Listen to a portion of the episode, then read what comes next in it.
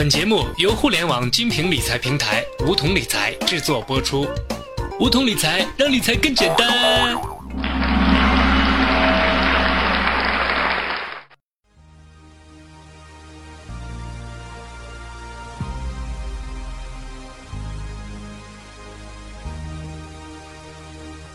收听梧桐电台，掌握理财要领。大家好，我是梧桐小学弟。上期节目中我就说过，在大家假期愉快玩耍的时候，千万不要忘了我，一定要记得收听梧桐电台。本期节目我们就来谈一谈财务自由。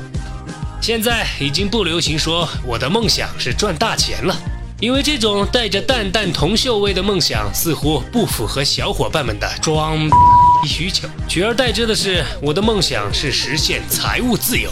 哎呦，这么一听，感觉顿时洋气起来了，有木有？不过，你真的明白什么是财务自由吗？小学弟百度了一下。所谓财务自由，就是当你不工作的时候，也不必为金钱发愁，因为你有其他渠道的现金收入。当工作不再是获得金钱的唯一手段时，你便自由了，可以有足够的金钱和时间去做自己真正想做的事情，比如旅游、摄影、写书或者参与公益事业。说白了，就是不用再为那点工资累成狗，因为就算你不工作，被动收入就可以完全覆盖或者远远超出你的开支，听着有点绕口，那就举个例子吧。假如你每个月的总开支为一万元，如果除去工资外，依然能获得大于一万元，并且不需要花费任何劳动力就能挣来的钱，对，就是躺着也能挣的钱，那么你就已经达到这种人人都渴望的财务自由了。同时，这一万元也可以称作你的财务临界点。只要不发生非正常大额支出，你就算不上班也能生活下去。当然，如果你喜欢你的工作，也可以继续干下去。或者另外选择你真正喜欢做的事，而不是为生活所迫去加班、去挤地铁、去讨好顾客或者上司。哎呦，不错哦，光是听着就有点小激动呢。实现财务自由究竟需要多少钱呢？这是一个复杂的问题。胡润财富排行榜的总编辑曾经对财务自由的实现给出了一个数字：一亿元。他认为一亿元之后再多的钱就没有必要，说白了就是花不完了。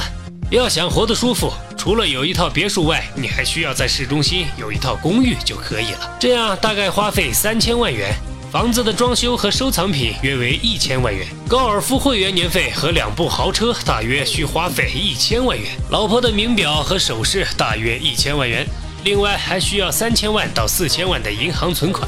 因此，拥有一亿元财富就能活得很舒服。What the fuck？一个亿太恐怖了，这辈子估计是没戏了，还是安安心心、老老实实上班吧。其实不然，小学弟觉得财务自由没有确切金额，它只是一个相对数字。如果你的欲望无限膨胀，那么再多的钱也是填不满的。如果你能从本职工作以外的途径赚到足够你日常花销的钱，你就已经财务自由了。因此，先从记账开始。给自己的支出做一张表格，把日常开支和年度开支，也就是把衣食住行和旅游等等这些费用全部罗列出来，折算成月支出，看看你每个月生活成本到底有多少，从而确定你需要多少被动收入。那么，在计算出你实际财务自由的成本，就是所需要的被动收入后，怎么实现呢？我们先要算出你获得被动收入的本金是多少。然后以年化百分之十的收益为前提来计算。首先是低标准的财务自由，按照城市居民的正常消费水平来算，仅满足衣食住行的开支，一年需要大约五万元，也就是每个月至少四千元。如果你的生活目标就是这么小而美，那么你只需要有五十万元积蓄，按照年化百分之十的利率来投资，就可以实现财务自由了。其次是中产阶级的财务自由，如果你想达到中产阶级水平，那么根据国家统计局报。报告显示，年收入六万到五十万都可以称作是中产阶级，但这个范围实在是太大了。小学弟觉得，金钱并不是衡量是否为中产阶级的唯一标准。当前对新中产阶级的定义应该为拥有所在城市的一套八十平方米以上的房产。十万元以上的私家车，以及至少十五万元的年收入。由于各地房价不同，因此房产价值我们暂且不讨论。如果需要十五万元以上的现金年收入，则需要一百五十万的本金。最后是终极版财务自由。如果你想实现终极版财务自由，这已经不是钱能计算出来的了。即便是给你一个亿，也不一定能让你达到终极版的财务自由。财务自由的最高境界是把兴趣变成事业。你之所以心心念念想着财务自由，无非是想自由地支配自己的生活，做自己喜爱的事情，仅此而已。如果你的兴趣就是你的事业，那么只要解决了温饱，你就已然实现了财务自由。正如李嘉诚所说，他认为最幸福的事是老两口开一家小店，打烊后在灯下一起数钱。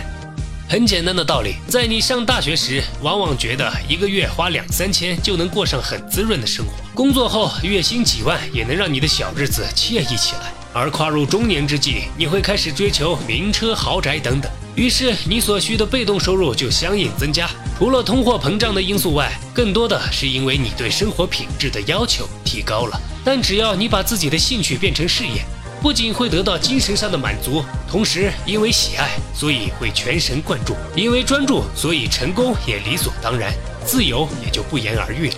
以上就是我们今天的全部内容，我是梧桐小学弟，我们下期节目再见。